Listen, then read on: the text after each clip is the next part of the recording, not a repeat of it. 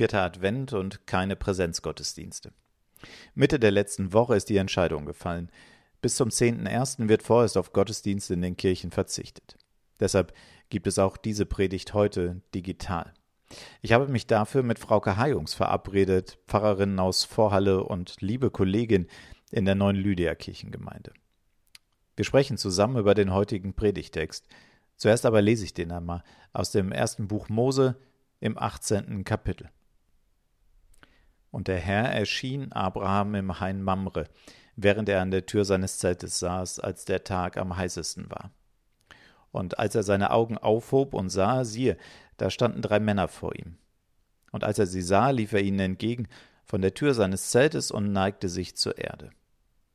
Da sprachen sie zu ihm, Wo ist Sarah, deine Frau? Er antwortete, drinnen im Zelt. Da sprach er, Ich will wieder zu dir kommen übers Jahr, siehe, dann soll Sarah, deine Frau, einen Sohn haben. Das hörte Sarah hinter ihm, hinter der Tür des Zeltes. Und sie waren beide, Abraham und Sarah, alt und hochbetagt, so dass es Sarah nicht mehr ging nach der Frauenweise. Darum lachte sie bei sich selbst und sprach, Nun, da ich alt bin, soll ich noch Liebeslust erfahren, und auch mein Herr ist alt.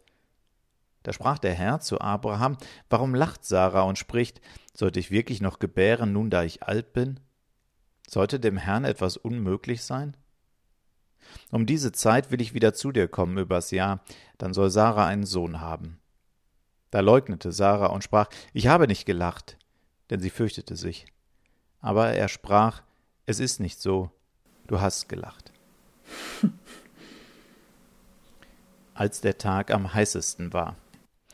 Was meinst du, Frauke? Ist Abraham die Hitze zu Kopf gestiegen?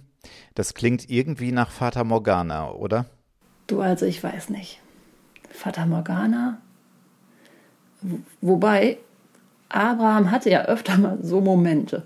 So Momente, wo man erst denkt, der hat echt einen Knall. Und wo hinterher klar ist, Gott ist ihm begegnet und hat mit ihm geredet. Zum Beispiel, weißt du, da, wo er mit Sarah und Sack und Pack losgezogen ist, weg von seiner Heimat nach Kanaan. Oder in der Nacht, als er in die Sterne geguckt hat und plötzlich wusste, Gott wird ihn segnen und alle seine Nachkommen. Na und jetzt wieder, rennt er plötzlich wie angestochen los, als die drei Menschen da auftauchen. Okay, sie erscheinen aus heiterem Himmel. Man könnte sagen, ja, Fata Morgana. Manche sagen vielleicht Hirngespinst. Aber schließlich hat Sarah sie doch auch. Das stimmt. Für die beiden scheint es klar. Sie hatten eine Begegnung mit Gott, mit seinen Boten. Das ist kein Hirngespinst, sondern ungewohnte Wirklichkeit. Aber wie das bei Gott so ist, so richtig kann man ihn nicht festnageln. Da bleibt etwas über, etwas, was auch ich nicht recht zu fassen kriege. Waren das nun Gottes Engel? Oder war es Gott selbst? Oder waren es ganz normale Wanderer, die eigenartige Fragen stellen? Hm. Tja, eine Gottesbegegnung. Das stimmt irgendwie. Da wird was angestoßen.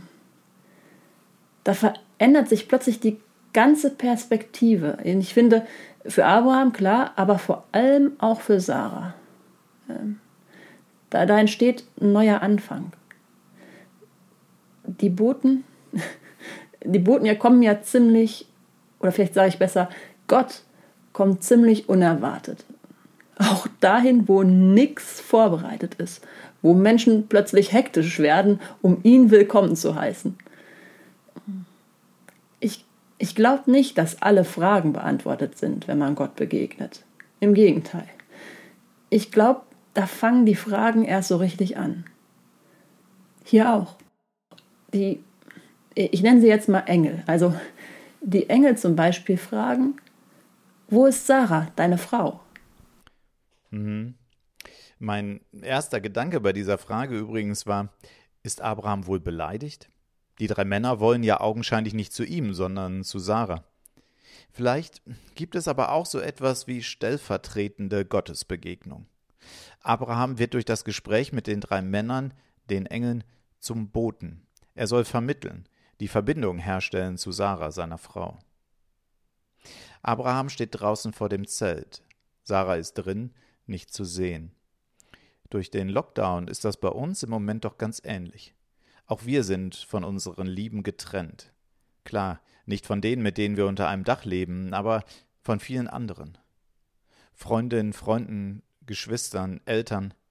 Die einen sind draußen, die anderen sind drin. Auf alle Fälle sind wir nicht beieinander. Und so stellt sich schon die Frage, wie halten wir miteinander Kontakt? Oder genauer auf die Geschichte bezogen, wie überbringen wir gute Nachrichten? Gerade jetzt, zu Weihnachten. Merkst du ja gerade selbst in unseren Gemeinden. Das fragen wir uns auch. Die richtige Frage irgendwie für dieses Jahr. Wie überbringen wir die gute Nachricht? Und irgendwie dann auch wieder beruhigend, dass es selbst bei biblischen Gottesboten nicht immer so direkt geklappt hat. Man könnte sich ja denken, Gott bekäme das hin. Gott bekäme hin, dass Sarah ihm diese aberwitzige und unglaubliche Nachricht direkt abnimmt. So nach dem Motto, Sarah, obwohl du schon in der Menopause bist, du bekommst ein Kind. Und dann sagt Sarah, ja klar, alles tutti, dann fange ich mal an, Kindersachen zu nähen. Aber so ist das ja nicht. Sarah lacht die Männer aus. Die sind doch mir Schugge. Sie kann das einfach nicht glauben.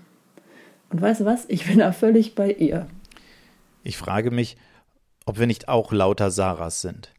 Sonst schon und in Corona-Zeiten besonders. Heil von Gott. Wie lachhaft. Jetzt steht Weihnachten vor der Tür. Gott kommt zur Welt. Der Heiland wird geboren. Und statt befreit und erlöst und froh zu sein, erscheinen die Nachrichten von den Corona-Toten und dem Leid auf den Fluchtrouten so viel lauter und plausibler als die Weihnachtsgeschichte. Tja, lache ich wie Sarah. Ich habe zurzeit eher manchmal das Gefühl, dass mir das Lachen im Halse stecken bleibt. Und dabei hoffe ich doch so sehr, dass uns als Gemeinden, uns als Christinnen die Weihnachtsbotschaft eben nicht im Hals stecken bleibt. Auch in diesem Jahr nicht. Und dass ich sie nicht mit einem verlegenen Lachen beiseite wische und zur krisenhaften Tagesordnung übergehe. Als wäre der Heiland ist geboren nur ein Programmpunkt im Weihnachtszirkus.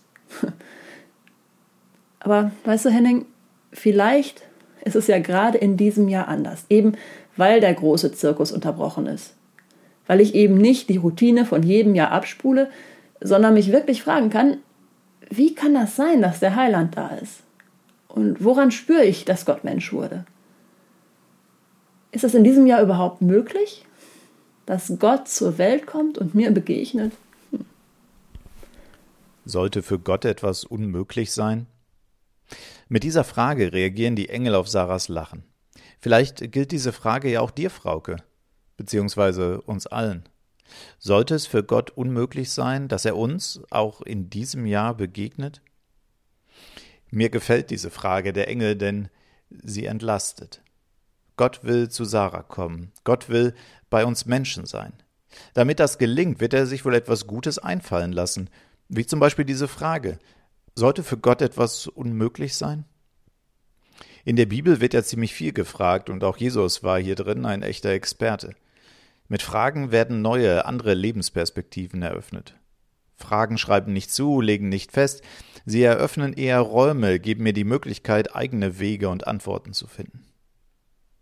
Naja, und noch etwas ist mir aus dieser alten Geschichte wichtig. Die Zusage der drei Männer muss sich bewähren. Es braucht Zeit, damit sich diese im Leben von Abraham und Sarah bewahrheiten kann. In einem Jahr wollen die Engel wiederkommen, dann sollen die beiden einen Sohn haben. Ein Jahr Zeit. Wie viel Zeit geben wir eigentlich Gott, damit seine Verheißungen sich auswirken können in unserem Leben? Sind wir da manchmal zu ungeduldig? Oder lässt Gott zu lange auf sich warten?